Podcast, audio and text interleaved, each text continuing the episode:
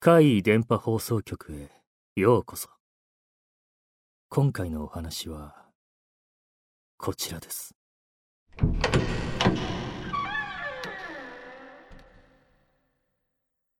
お母さん。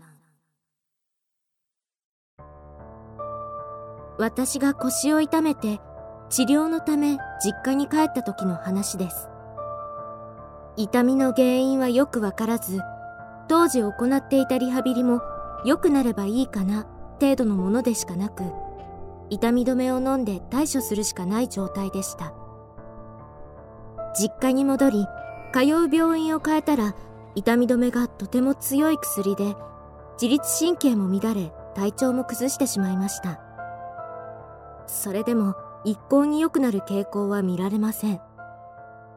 その薬をやめて別の薬に切り替わってからも、崩れた体調はなかなか回復しませんでした。それから数ヶ月経った夏のある日、お昼ご飯を食べた後、猛暑だったこともあり、体調が悪かったため、自室で寝ることにしました。その部屋は玄関を入るとすぐ目の前にある和室で、顔を上げるとすぐ玄関が見える形で布団を敷いていました。暑かったため、タオルケットはあったものの、足元に畳んでおいて使いませんでした。13時30分を過ぎた頃に、妹が仕事から帰ってきました。町医者の受付をしている妹は、その日は半日で仕事が終わる曜日だったからです。妹は昼食をとり、14時頃に母親と一緒に大型ショッピングセンターに出かけると言って家を出て行きました。私はそれからすぐに眠ってしまいました。私は寝苦しくなって目が覚めました。時計を見ると15時30分。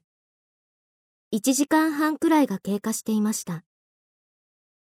その時気がつきました。体が動かない。首から下が、手足が、全く動きません。こ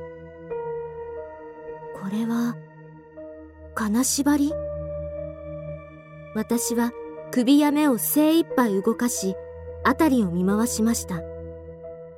すると、部屋の入り口の上の方に真っ黒なもやのかかったものが浮かんでいました。え、なんなん？と手足が動かせないことも相まってパニックになりかけたところで、なんと出かけたはずの母が部屋に入ってきました。そして足元に畳んであるタオルケットを私の体にかけて、あれは見なかった。いいね。そう聞いてから、私の記憶は途切れました。次に目が覚めたのは、それから1時間ほど経った16時30分頃で、大型ショッピングセンターに出かけた妹と母が帰ってきたところでした。え？今帰ってきたの？じゃあ、さっきのは、と思ったら、足元に畳んでおいたタオルケットは、私の体にかかっていました。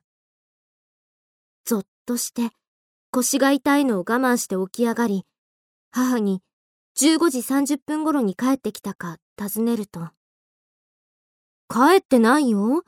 少し遠いんだからわざわざ帰るわけがないじゃん。確かに、車で片道30分はかかるショッピングセンターに出かけて行って、わざわざ帰ってくる理由はないし、面倒くさがりな母がそんなことをするわけがないと納得してしまいました。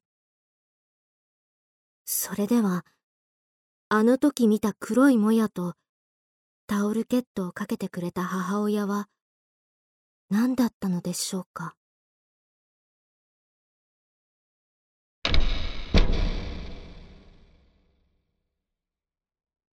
いかがでしたか？